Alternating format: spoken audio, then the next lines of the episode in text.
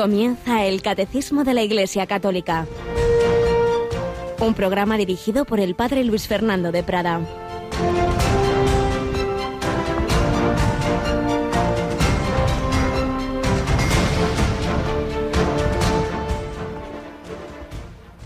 Quien confiese que Jesús es el Hijo de Dios, Dios permanece en él y él en Dios.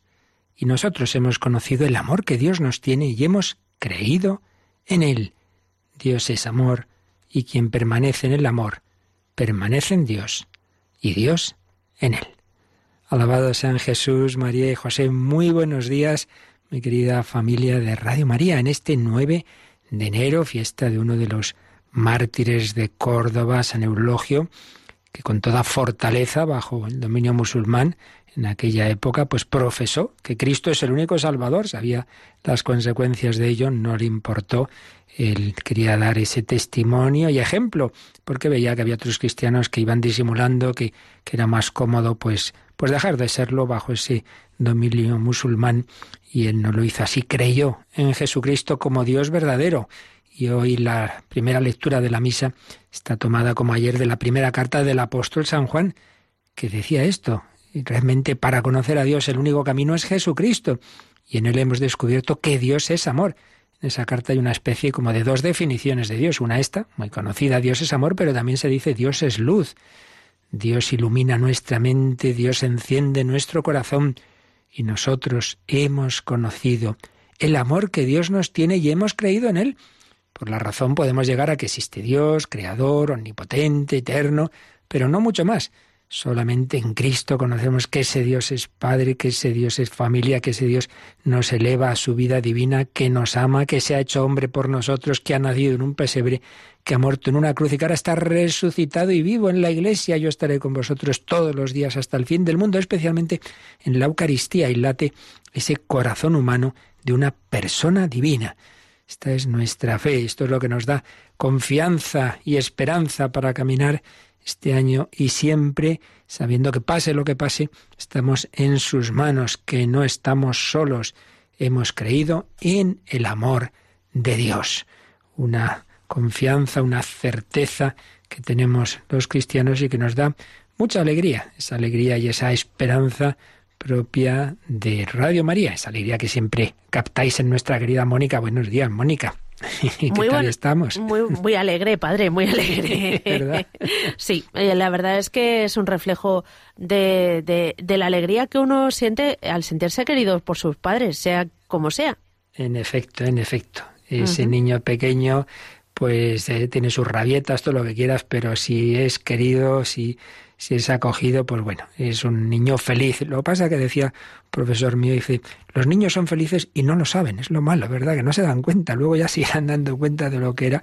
Entiendo los niños de antes, porque hoy día cada vez se encuentra uno con más niños pobres que nacen en situaciones desastrosas y que, en fin, no han tenido esa experiencia, ¿no?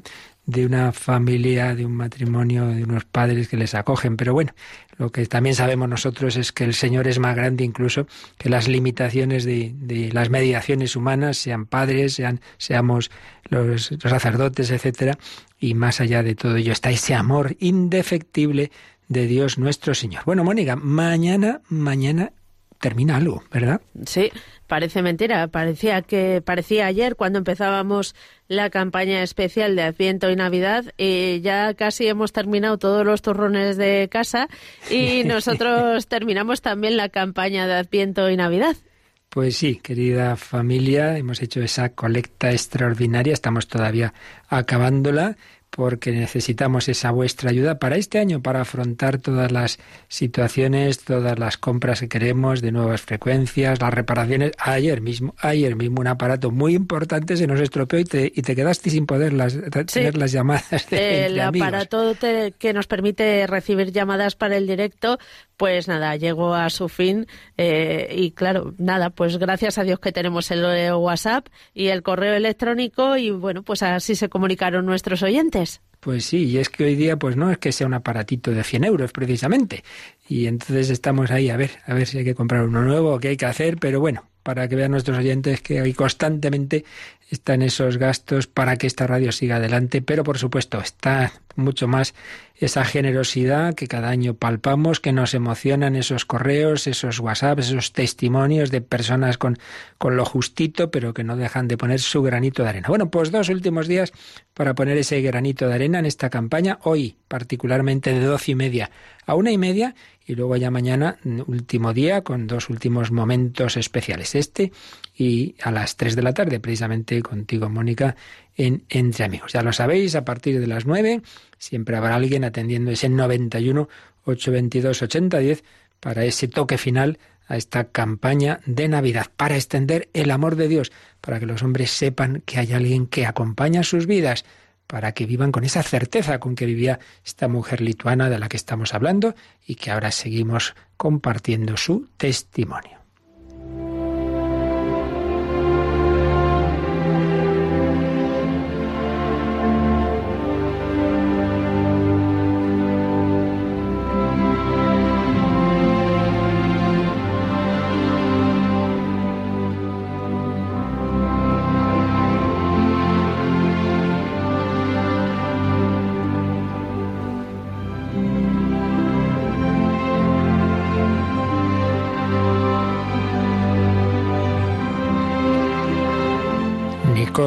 Sadunaité, la Juana de Arco Báltica, como se la llama. Estábamos viendo cómo esta mujer perseguida por el régimen comunista soviético de Lituania no se achantaba, como colaboraba en la redacción de esa revista clandestina, crónica de la Iglesia Católica en Lituania, cómo la detiene la KGB, cómo la tienen presa durante mucho tiempo en esa cárcel tremenda que un servidor pudo visitar en Lituania con esas celdas de aislamiento y de castigo, pero ella ahí llena de Dios, estaba llena de paz y de, y de alegría. Y vemos cómo nos lo cuenta todo esto Didier Rans en su obra La Gran Prueba. Durante los diez meses que pasa en la cárcel de la KGB, Nicole pierde 20 kilos. Pero según ella, la falta de comida clarifica el espíritu la mente funciona mejor con el estómago vacío. Como veis, no había nada que, que lo echara para atrás. Lejos de rendirse, Nicole recurre al fiscal supremo de la República Socialista Soviética de Lituania para denunciar los malos tratos y las intimidaciones que sufre. A uno de los agentes de la KGB encargado de interrogarla le dirá, la alegría de no ser culpable del sufrimiento de los demás no tiene precio preferiría morir mil veces a disfrutar de un solo instante de libertad con una conciencia como la vuestra. Fijaos qué frase, qué barbaridad y qué verdadero es esto. La alegría de no ser culpable de los sufrimientos de los demás, mucho más importante que el estar libre, que el estar favorecido por un régimen que tiene esa, esa falta de conciencia como tenía este régimen. El agente bajó la cabeza un instante. Poco después le anuncia que será liberada, pero que arrestarán a varios de sus compañeros de la crónica. Piensan difundir el rumor de que ha sido ella quien los ha denunciado. Nicole responde, me basta con mi conciencia.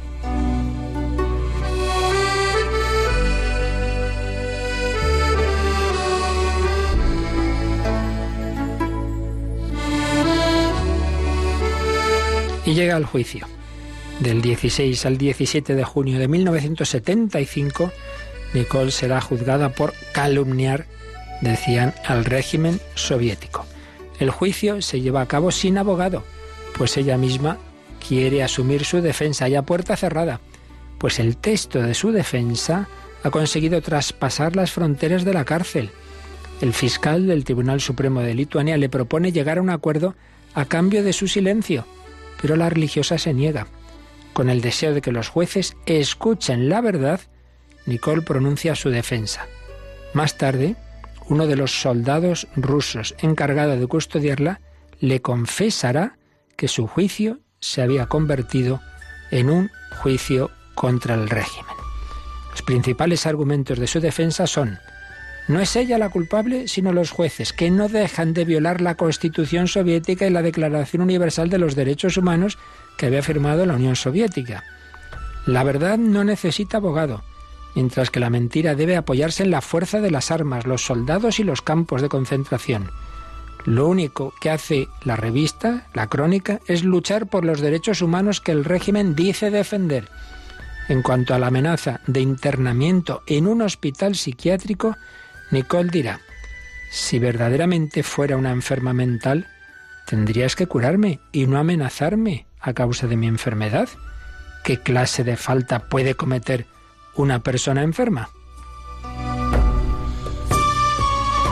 La acusada sigue denunciando las mentiras del régimen soviético sobre la religión, la educación, la negación de asistencia religiosa a los moribundos. Les dijo, hasta los criminales tienen derecho a pronunciar sus últimos deseos. Sin embargo, vosotros despreciáis las convicciones más sagradas del hombre en el momento más dramático de su vida, a la hora de su muerte. De esa manera saqueáis moralmente a miles de creyentes como si fuerais auténticos bandidos. Nicole critica la hospitalización en el entorno psiquiátrico para curar, entre muchas comillas, a los individuos de sus convicciones personales. Fijaos, es un sistema muy habitual en estos regímenes totalitarios. Pensar a estas personas como que están locas, se las internan en hospitales psiquiátricos, realmente cárceles, pues claro, creer en Dios, eso es una locura, ¿verdad? A su vez denuncia la injerencia constante del gobierno en los asuntos de la Iglesia. Para conseguir vuestro fin todos los medios son buenos, la mentira, la calumnia, el terror, y encima os alegráis de vuestra victoria. Pero ¿en qué se basa dicho triunfo? En la ruina de la moralidad, en millones de niños asesinados antes de nacer. Esto lamentablemente ocurre también en el occidente no soviético. En millones de niños asesinados antes de nacer, en la profanación del valor de la persona humana, en hombres cobardes y miserables, podridos por el miedo y el veneno de las pasiones humanas. Y para terminar, su alegato en ese juicio añadió Nicole. Estoy orgullosa de haber tenido el honor de sufrir por la crónica, de cuya verdad y utilidad estoy convencida y a la que permaneceré fiel hasta mi último suspiro. Podéis seguir promulgando todas las leyes que queráis, pero guardároslas para vosotros una cosa son las leyes del hombre y otra muy distinta, las leyes de Dios. El tributo al César solo se puede pagar con las obras del tributo a Dios. Lo más importante que hay en la vida es liberar el corazón y el espíritu del miedo, puesto que ceder al mal es el pecado más grave que existe. Menuda mujer, menuda fortaleza, menudo testimonio ante aquel régimen totalitario. Pues pedimos al Señor que nos ayude en circunstancias sin duda no tan complicadas, también a nosotros a dar testimonio en nuestro mundo para poner por encima de todo la verdad, la libertad y en definitiva a Jesucristo. No antepongáis nada a Cristo, decía San Cipriano, puesto que Él no antepuso nada a nosotros mismos.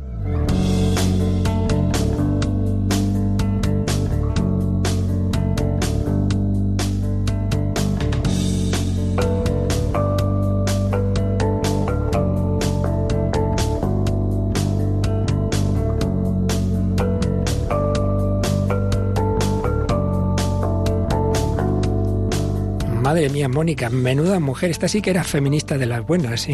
Desde luego, todo un ejemplo a seguir. Qué bárbaro. Eso es coraje, sí, señor. Bueno, pues vamos a pedir al Señor que nos ayude a tener con la Santa Iglesia ese compromiso que ya tenía. Estamos explicando esta parte del credo sobre la Iglesia y ayer ya dentro de los tres grandes grupos, estados de vida que hay en la Iglesia, jerarquía, laicado y vida consagrada, estamos en la jerarquía y veíamos cómo toda la Iglesia, y en particular la jerarquía, tiene que cumplir esa triple misión de Cristo que se prolonga en la Iglesia. La enseñanza, el culto divino en la liturgia y el pastoreo o gobierno. Estamos con el primero. La enseñanza, la misión de enseñar. Ayer vimos en primer lugar que esto responde ni más ni menos que al mandato de Cristo y concretamente a sus últimas palabras antes de la ascensión. Id al mundo entero, anunciad el Evangelio, enseñar todo lo que yo os he guardado. Bueno, está en todos los Evangelios, pero particularmente en los versículos finales, tanto de San Mateo, Mateo 28, 18 como de San Marcos, Mateo, eh, perdón, Marcos 16, 15. El Señor ha enviado a su iglesia al mundo entero. Y eso vale, repito, para toda la iglesia, pero evidentemente hay un mandato especial a los apóstoles y sus sucesores, los obispos y sus colaboradores inmediatos, que somos los presbíteros. Y ahora vamos a dar un siguiente paso, dar un paso el catecismo de un tema complejo, muy importante y que a nuestro mundo también pues no, no lo entiende para nada. Y es el tema de la infalibilidad. ¿Cómo puede ser la Iglesia infalible? ¿Es que los hombres podemos tener la infalibilidad? Pues los hombres como tales no, claro que no. Los miembros de la Iglesia en cuanto hombres no la tenemos. El tema está en que si la Iglesia es guiada por Jesucristo, pues hombre, si Jesucristo es quien realmente nos enseña a través de la Iglesia, el que no se puede equivocar es Dios el Dios hecho hombre, Jesucristo. Por ahí va la cosa que vamos a ir explicando a partir de este número 889. Vamos con él, Mónica. Para mantener a la Iglesia en la pureza de la fe transmitida por los apóstoles, Cristo, que es la verdad, quiso conferir a su Iglesia una participación en su propia infalibilidad. Por medio del sentido sobrenatural de la fe, el pueblo de Dios se une indefectiblemente a la fe, bajo la guía del magisterio vivo de la Iglesia. Pues así introduce el tema el catecismo y como en tantas otras ocasiones hemos ido viendo, con un par de citas tomadas de dos documentos del Vaticano II, de la principal constitución, la Constitución dogmática sobre la Iglesia, Lumen Gentium, y también otra muy importante sobre la divina revelación, Dei Verbum. Vamos a ver que en esta, en esta frase, en estas dos frases, se han ido dando estos pasos. En primer lugar, se parte de Cristo. Dice, Cristo es la verdad, claro. Yo soy el camino, la verdad y la vida. Cristo es la verdad porque Cristo es Dios hecho hombre. Dios es la verdad. Dios es el ser que en cuanto el ser es conocido, es lo que llamamos la verdad. Dios es la verdad eterna. Claro, aquí, ayer ya lo decíamos, están presupuestos una serie de aspectos que el mundo de hoy, que ha perdido todo sentido, bueno, hablamos siempre en términos generales, por supuesto, la cultura dominante, digamos, aunque ya casi es pensamiento no solo dominante, sino único, pero bueno, la cultura dominante, en primer lugar, el concepto de verdad lo tiene muy perdido, porque en el fondo se piensa o que no existe o que no podemos conocerla, hay un escepticismo generalizado, un relativismo en que lo único que importa es lo que para mí, a mí, esto me ayuda, me gusta, me siento bien. Si en sí mismo esto es así o no, pues eso a saber. Y si eso vale un poco para todo, aunque luego se pretende decir que eso no para la ciencia. Entonces eso es como dogmas de fe, cuando la propia ciencia verdaderos científicos son mucho más humildes y son conscientes de que, de que hay un avance en la ciencia y que cosas que parecían segurísimas, pues luego no lo son tantas, porque eso sí que es verdad, que no es tan fácil conocer la realidad. Pero bueno, digo que si en ese campo todavía hay quien cree en la verdad, en cambio se rechaza en el terreno religioso y se deja, bueno, eso es como que son sentimientos, cada uno tiene los suyos, a ti te ayuda a ser cristiano, a mí ser budista y a mí pues pues entrar en fusión con el, el espíritu de este mundo y las energías que están más allá. Bueno, pues eh, desde esos planteamientos, claro, todo esto que acabamos de decir, pues suena como muy contracultural y lo es, ciertamente, pero la verdad es la que es, esté de moda o no esté de moda.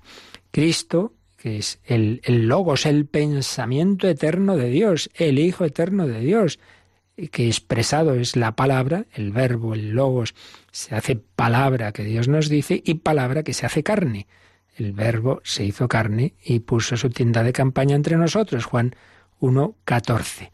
Esa palabra, esa carne, ese, ese logos, ese pensamiento eterno de Dios nos habló en palabra humana. Nos habló en su vida, nos habló con sus hechos, sus gestos y nos habla esa enseñanza que fue pronunciando cuando comienza su vida pública en todos esos sermones, mm, parte de los cuales, porque serían mucho más desde luego, pues están recogidos en el Nuevo Testamento y, transmitidos pues por la tradición de la Iglesia y por esa misma escritura.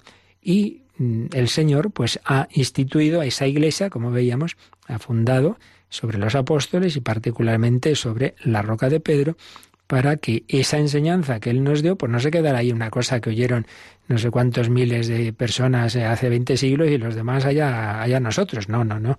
Su revelación, su mensaje es para todos los hombres de todos los tiempos, de todos los lugares. El Señor sabe hacer las cosas, no va a hacer todo lo que hizo, toda la encarnación y redención para que se enteren solo los de entonces, sino para todos los hombres. Entonces, Él tiene ese plan, ese, ese todo ese proyecto de que lo que Él enseñó e hizo nos llegue a todos. ¿Cómo? Pues a través de una especie, por hablar de alguna manera, de túnel del tiempo que nos lleva ante Él, que nos pone ante ese Belén, ante ese Calvario, ante ese Jesús que sigue vivo en la Iglesia y nos habla, y nos habla y nos llega su palabra, porque tenemos ese cauce de transmisión que es la Iglesia, que Él ha fundado y a través de la Iglesia yo me encuentro con Cristo. Por eso la típica expresión, no, no, si yo creo en Dios, pero no en la Iglesia, pues en el fondo es yo hago mi propia religión, yo cojo lo que a mí me parece. Hombre, no, es acogemos lo que Dios nos ha enseñado y le ponemos en el centro. Si yo digo, bueno, esto sí lo cojo de Cristo, esto también, esto sí, esto no, entonces no sería cristiano, sino en mi caso luisiano, ¿no? Yo hago lo que a mí me parece. Bueno, no es eso, es lo que el Señor me, me enseña en todo, si no, no soy cristiano. Yo me fío de Cristo, si creo que es Dios, pues entonces acepto todo lo suyo. Si dijo esto sí y esto no, es que yo estoy por encima de Dios. Entonces, primer paso, Cristo es la verdad. Segundo paso, Cristo ha fundado la Iglesia. Y la Iglesia me transmite su enseñanza y su presencia y su gracia a través de los sacramentos y su pastoreo, a través de esa jerarquía.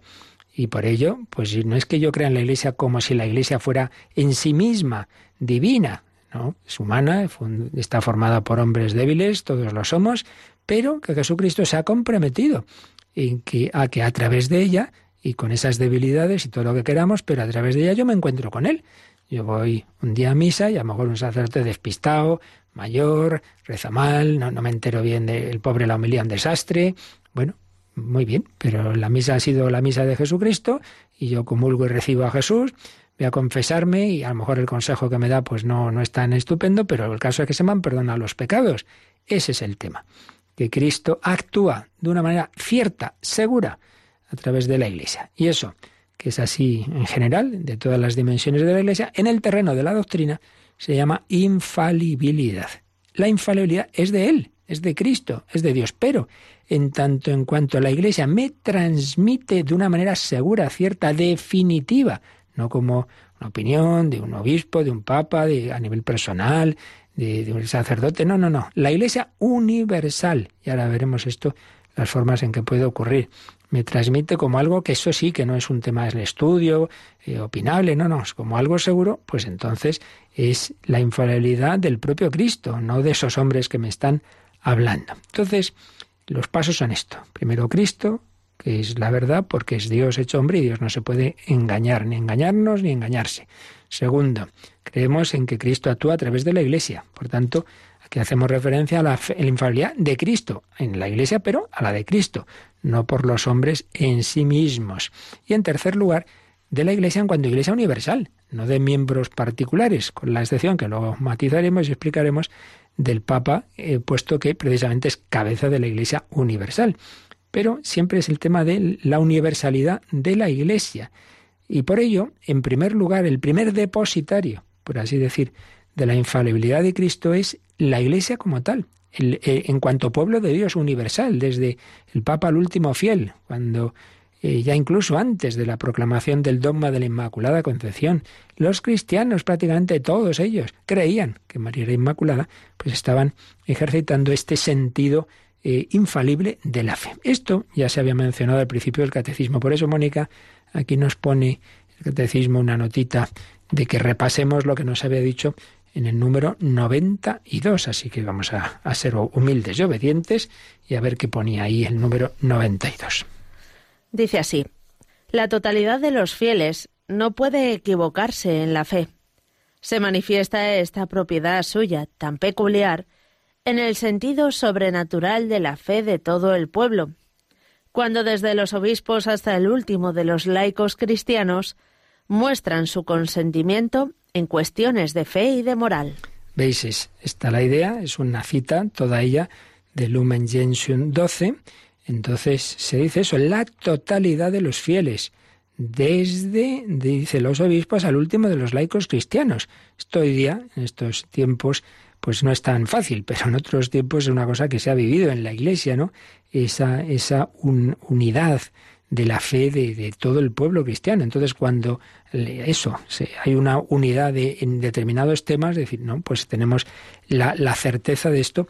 No, el Señor no, no permite que ahí haya error, porque eso, esa unidad de pueblos, culturas distintas, distintas razas, etcétera, solo puede venir del Espíritu Santo. Por tanto, primer depositario de esa infalibilidad, que en realidad solo es de Dios, es la Iglesia como tal la Iglesia universal, repetimos siempre, no este grupito, no este cura que dice no sé qué, no este obispo que está allí y se despista en no sé cuál, no, no, no, la Iglesia universal, toda ella. Lo que pasa, claro, eso no es tan fácil y menos en otros tiempos en que había mm, no había los medios de comunicación de hoy día.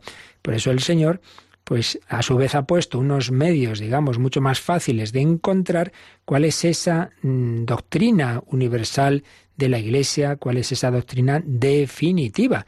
Y eso es lo que especialmente está asignado a la jerarquía de la Iglesia y dentro de ella a quien representa esa unidad suprema que es el sucesor de Pedro. Y esto es lo que vamos a ir viendo a continuación. Pero antes de hacerlo vamos a, a resumir la síntesis que hacía este gran eclesiólogo ya fallecido, lo hemos citado más de una ocasión el padre Justo Collantes, la síntesis que hacía de este tema de la infalibilidad. Eh, en primer lugar, mm, lo que decíamos antes, ¿no? Hay que es un tema que hay que mirar a la luz de la misión de Cristo, que se perpetúa a través del ministerio apostólico. Cristo ha sido enviado por el Padre para predicar la verdad, la palabra salvífica y realizar la salvación de los hombres a través de su sacrificio. Y este Jesús que hizo esto envía a los apóstoles y a sus sucesores al mundo entero para predicar esa misma palabra y aplicar los frutos de la redención. Obviamente, Sería absurdo, sería impensable que Cristo falseara el mensaje del Padre. Es absurdo, es, esa encarnación de Dios en un hombre, cuenta con esa presencia del Padre, la consagración del Espíritu Santo, etc. Pero ese primer paso, que está claro, la infalibilidad de Jesucristo, el siguiente paso es que la obra de Cristo continúa en la Iglesia sostenida por las mismas garantías.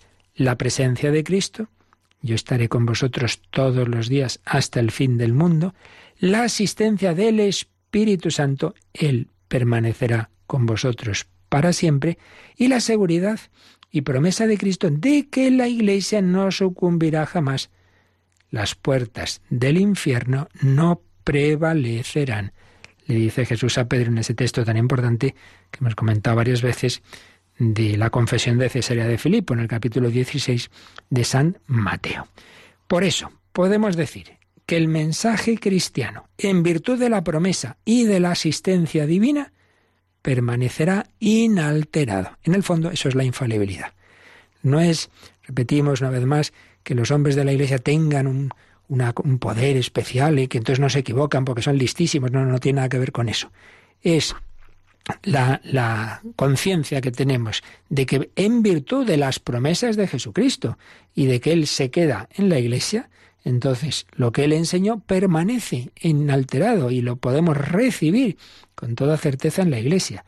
Es esa, tranquilidad de que yo 20 siglos después recibo la enseñanza de Cristo. La enseñanza de Cristo evidentemente no se puede equivocar. Ahora bien, hay que tener claro que estamos hablando, una vez más lo decimos, de eh, eh, una enseñanza en cuanto a enseñanza de la Iglesia universal y evidentemente en las materias de lo que nos ha revelado el Señor. Por tanto, condiciones para que se pueda dar siempre la condiciones que siempre deben estar presentes para que se dé la infalibilidad. En primer lugar, que sean materias de lo propio de la revelación de Dios para nuestra salvación, es decir, la fe y la moral.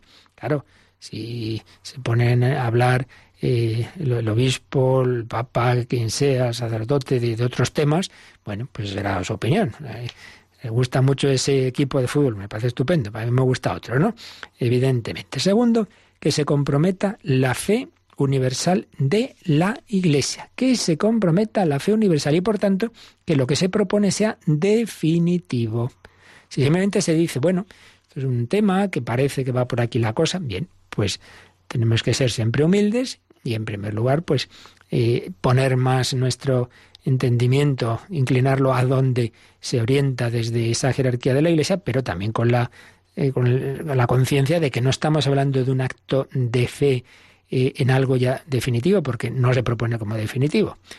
Entonces, si uno o varios obispos enseñan algo, bueno, pues en cuanto que son la, cabeza de la diócesis, etcétera, debemos tener esa actitud interior de obediencia, pero no es la obediencia de la fe, porque no es algo infalible. Son solo uno o varios.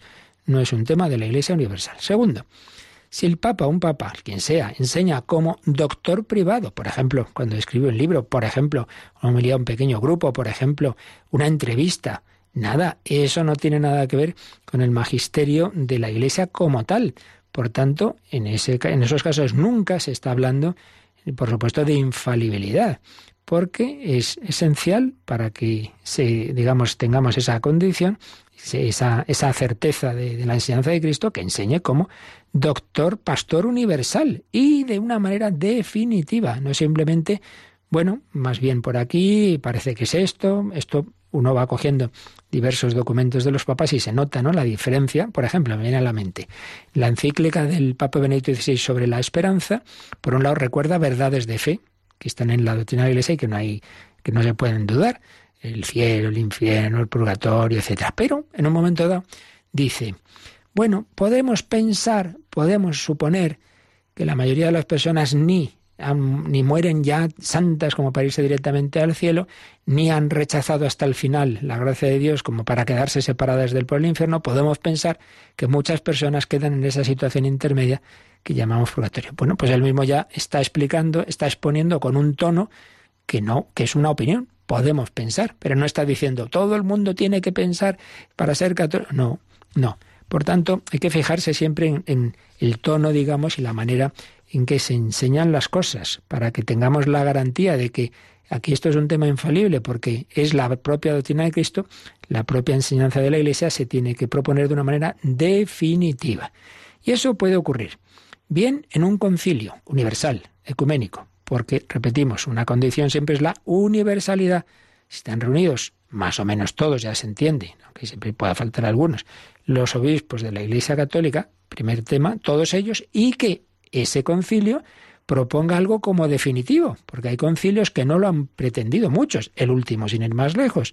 Vaticano II no pretendió definir nada nuevo de una manera infalible, es un concilio pastoral, es decir, la doctrina de siempre, cómo aplicarla en el mundo de hoy. En cambio, los credos, los símbolos de fe universal, esos son infalibles, porque eso es lo que la Iglesia Universal en cualquier lugar del mundo durante siglos profesa y cree.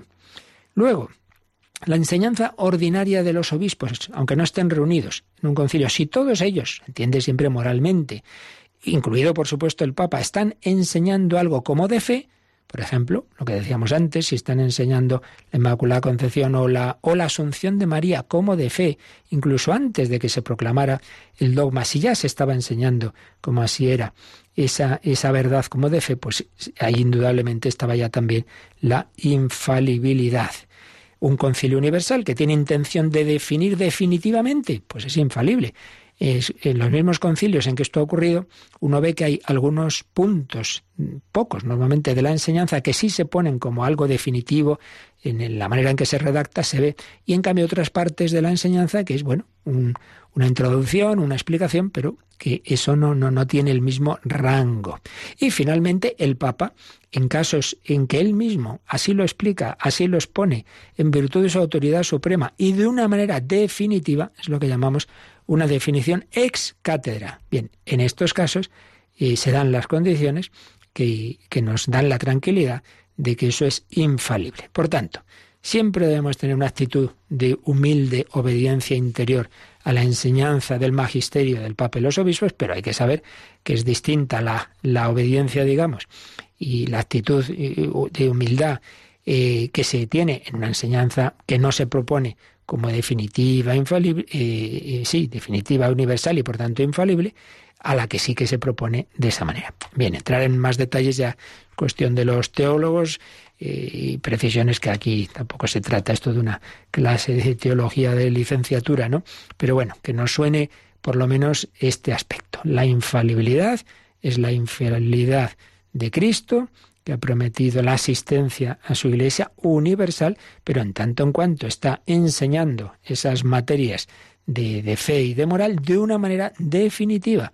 En los demás casos siempre debemos tener esa actitud de, humildad porque el Señor ha establecido su iglesia así, de una manera jerárquica, pero también tenemos que saber distinguir lo que, es una enseñanza definitiva en la que está claro que Jesucristo está ahí comprometiéndose a que yo creo algo y si yo rezo el credo, creo en un solo Dios, Padre Todopoderoso, Creador del cielo, etcétera, etcétera, etcétera, ahí está claro que, puedo jugarme la vida por esa fe, mientras que en otros temas, bueno, pues son todavía o son tienen un grado em, que no tiene esa certeza de la fe. En cualquier caso, le pedimos al Señor esa, esa, esa, esa, esa virtud de la fe que nos ayude a, fiarnos totalmente de Él, a saber que, que su enseñanza es la que nos da la salvación y a transmitirla a todos los demás. Id al mundo entero y enseñad el Evangelio, proclamadlo a todos, el Evangelio de la verdad, el Evangelio de la salvación.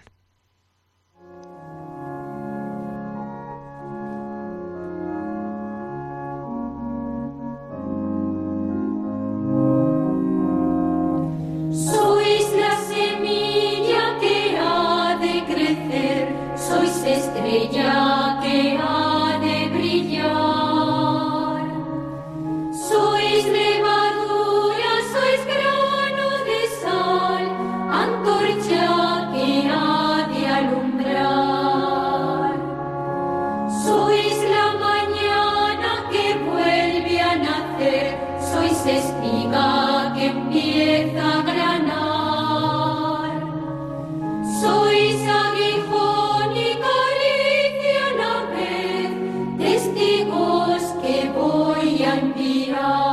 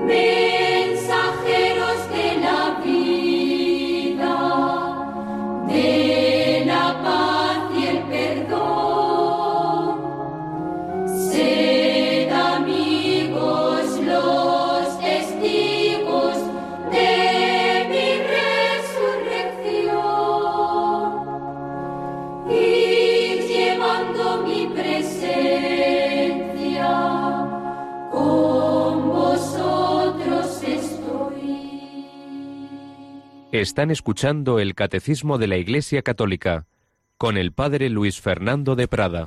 Y llevando mi presencia con vosotros estoy. No estamos hablando de la infidelidad de los hombres como tales, sino de la presencia de Cristo que garantiza Él es la verdad, que nos enseña a través de la Iglesia que él mismo fundó, que él mismo asiste con su Espíritu Santo. Bueno, pues lo que hemos sintetizado con palabras resumidas del Padre Collantes es lo que ahora en los siguientes números del Catecismo se nos va a ir detallando ya pasito a pasito, que ya básicamente ya digo, veréis que lo que lo que ahora vamos a leer, pues más o menos lo hemos lo hemos dicho ya. Vamos a ver el número siguiente, el 890, como expone esa infalibilidad del magisterio de la Iglesia. La misión del magisterio está ligada al carácter definitivo de la alianza instaurada por Dios en Cristo con su pueblo. Debe protegerlo de las desviaciones y de los fallos y garantizarle la posibilidad objetiva de profesar sin error la fe auténtica. El oficio pastoral del magisterio está dirigido así a velar para que el pueblo de Dios permanezca en la verdad que libera. Para cumplir este servicio, Cristo ha dotado a los pastores con el carisma de infalibilidad en materia de fe y de costumbres. El ejercicio de este carisma puede revestir varias modalidades. ¿Veis? Son, es el primer paso de lo que antes nosotros hemos resumido. Pero en primer lugar se nos habla de la importancia de la verdad. Dice la verdad que libera. Y es que nuestro mundo, como se nos ha ido metiendo desde hace ya siglos, eh, por la extensión de determinadas corrientes ideológicas promovidas también, hay que decirlo, por determinadas instituciones enemigas de, la Iglesia y en definitiva de la naturaleza humana, se ha ido metiendo ese relativismo, pues claro, parece como que la verdad es algo malo, algo que me oprime. No, no, si es al revés, es que la verdad es la verdad liberadora. Si uno está completamente loco y se cree que es no sé qué personaje y está feliz en su mundo, estará feliz en su mundo, pero como eso no es la verdad, va a acabar muy mal la cosa. Ese sí que puede acabar en un psiquiátrico o matando a alguien o vete a saber qué, porque está fuera de la realidad. La verdad nos libera, la verdad os hace libres, como dijo Jesús. Ese es el primer paso. El segundo paso es que la verdad está encarnada en Cristo. El tercer paso es que Cristo gobierna a su iglesia y particularmente ha garantizado que a través de esos pastores de la Iglesia, en tanto en cuanto representan esa Iglesia universal y en cuanto enseñan de una manera definitiva, es el propio Jesús quien a vosotros escucha, a mí me escucha.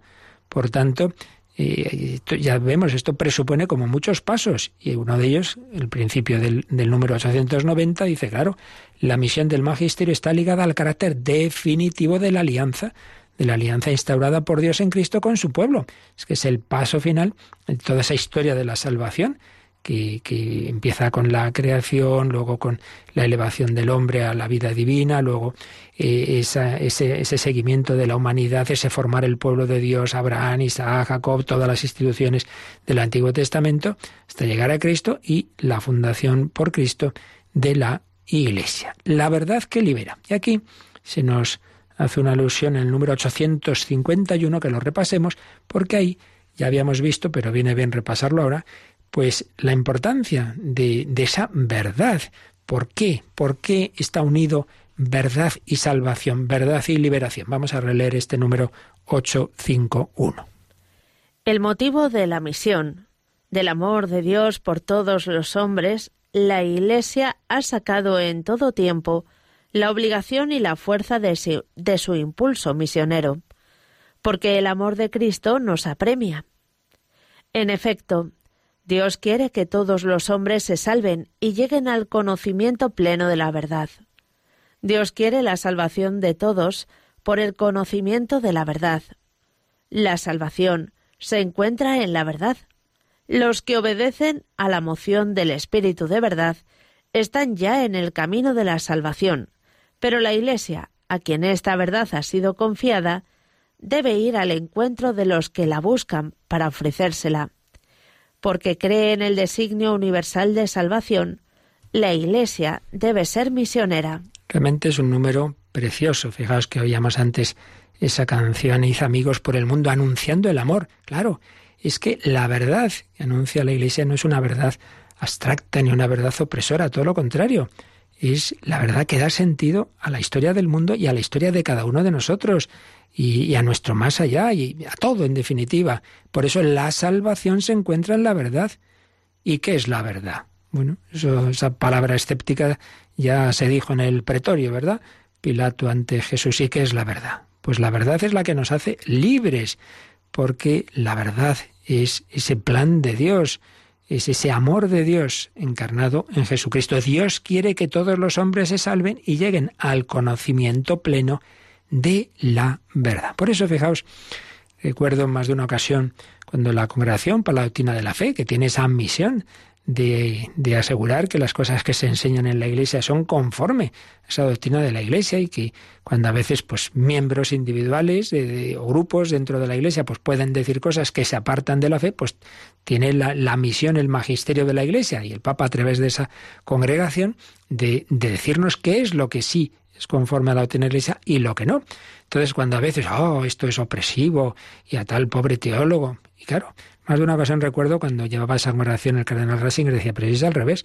Lo que hacemos nosotros es cuidar a los sencillos, la gente que no tiene una determinada formación y a la que, claro, pues, oye no sé qué y se queda desconcertada. Tiene todo el derecho del mundo a que sepan qué es lo que realmente la Iglesia enseña.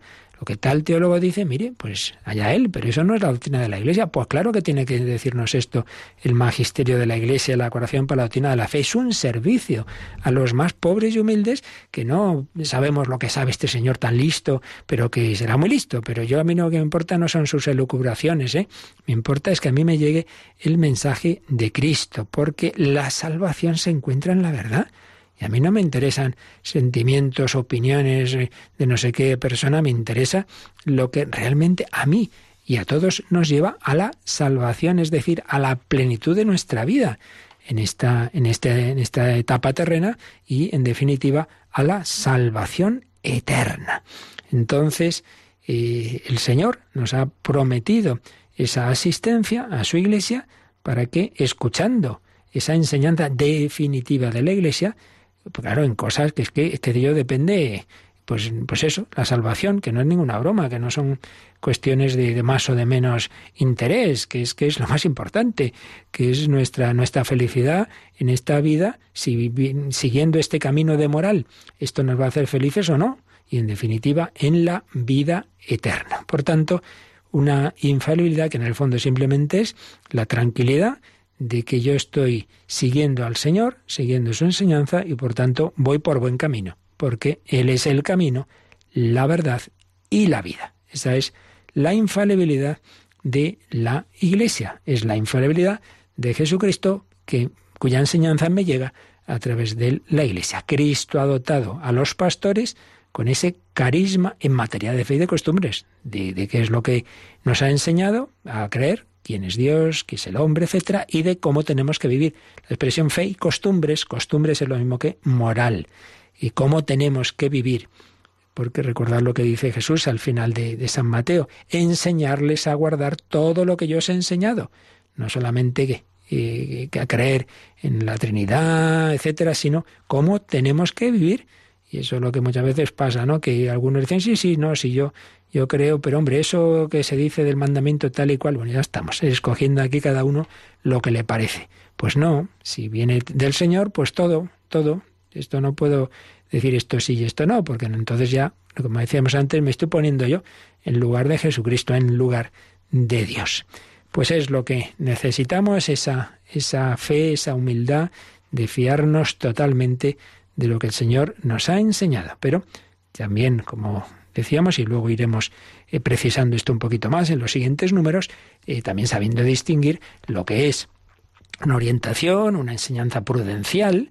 Por ejemplo, ha ocurrido en más de una ocasión, en, sobre todo en, años hace ya tiempo, ¿no? en momentos de, de, dudas en temas de interpretación de la Biblia, determinadas, determinados decretos de la Pontificia Comisión Bíblica o de la Colección por la Doctrina de la Fe, que venían a tener este tipo de, de, enseñanza. Tal cosa no, es, no se puede enseñar prudentemente. No se estaba diciendo que fuera falsa sin más, simplemente que no era prudente, que no se veía claro, que era un tema que mejor no tocar porque podía dar lugar a equivocaciones. Y luego ha habido cosas de estas que ha dicho, bueno, pues ahora ya hay suficiente luz para que esto se pueda decir o no.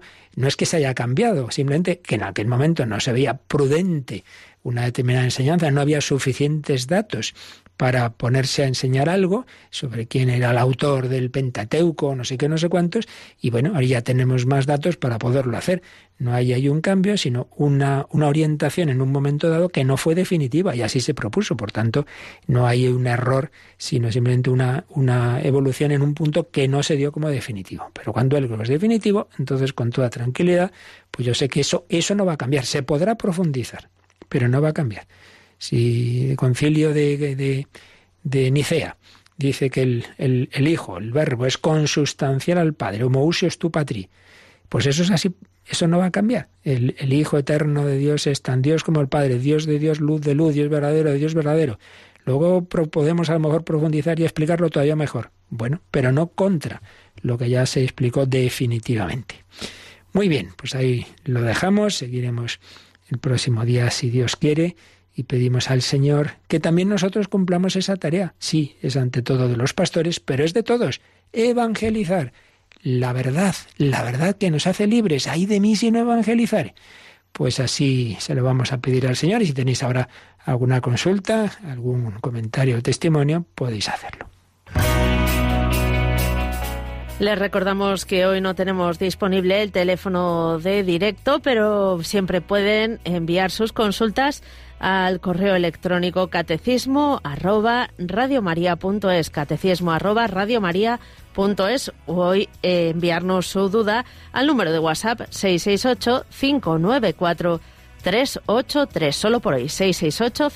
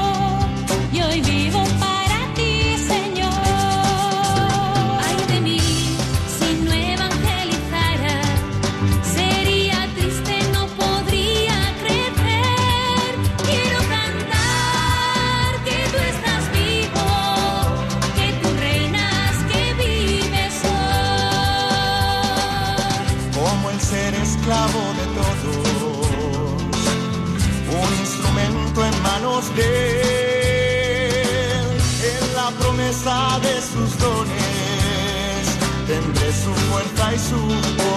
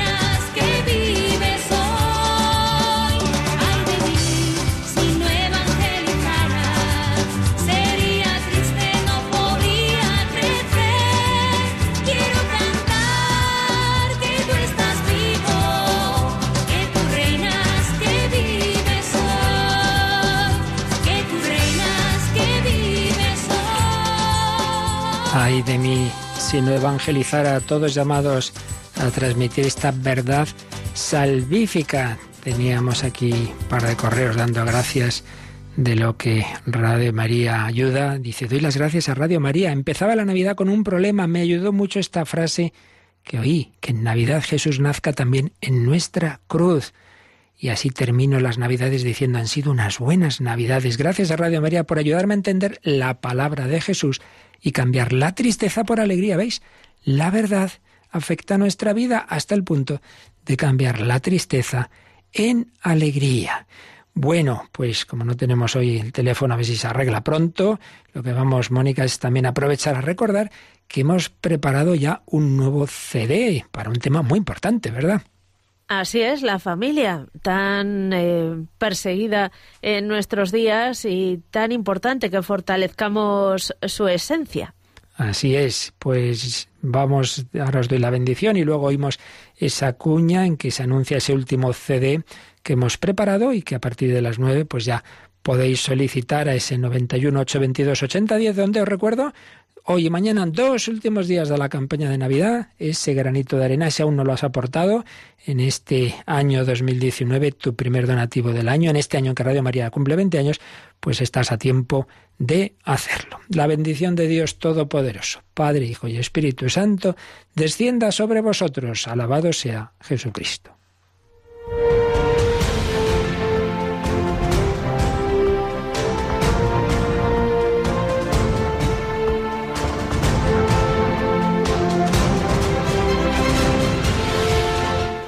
Han escuchado en Radio María el Catecismo de la Iglesia Católica.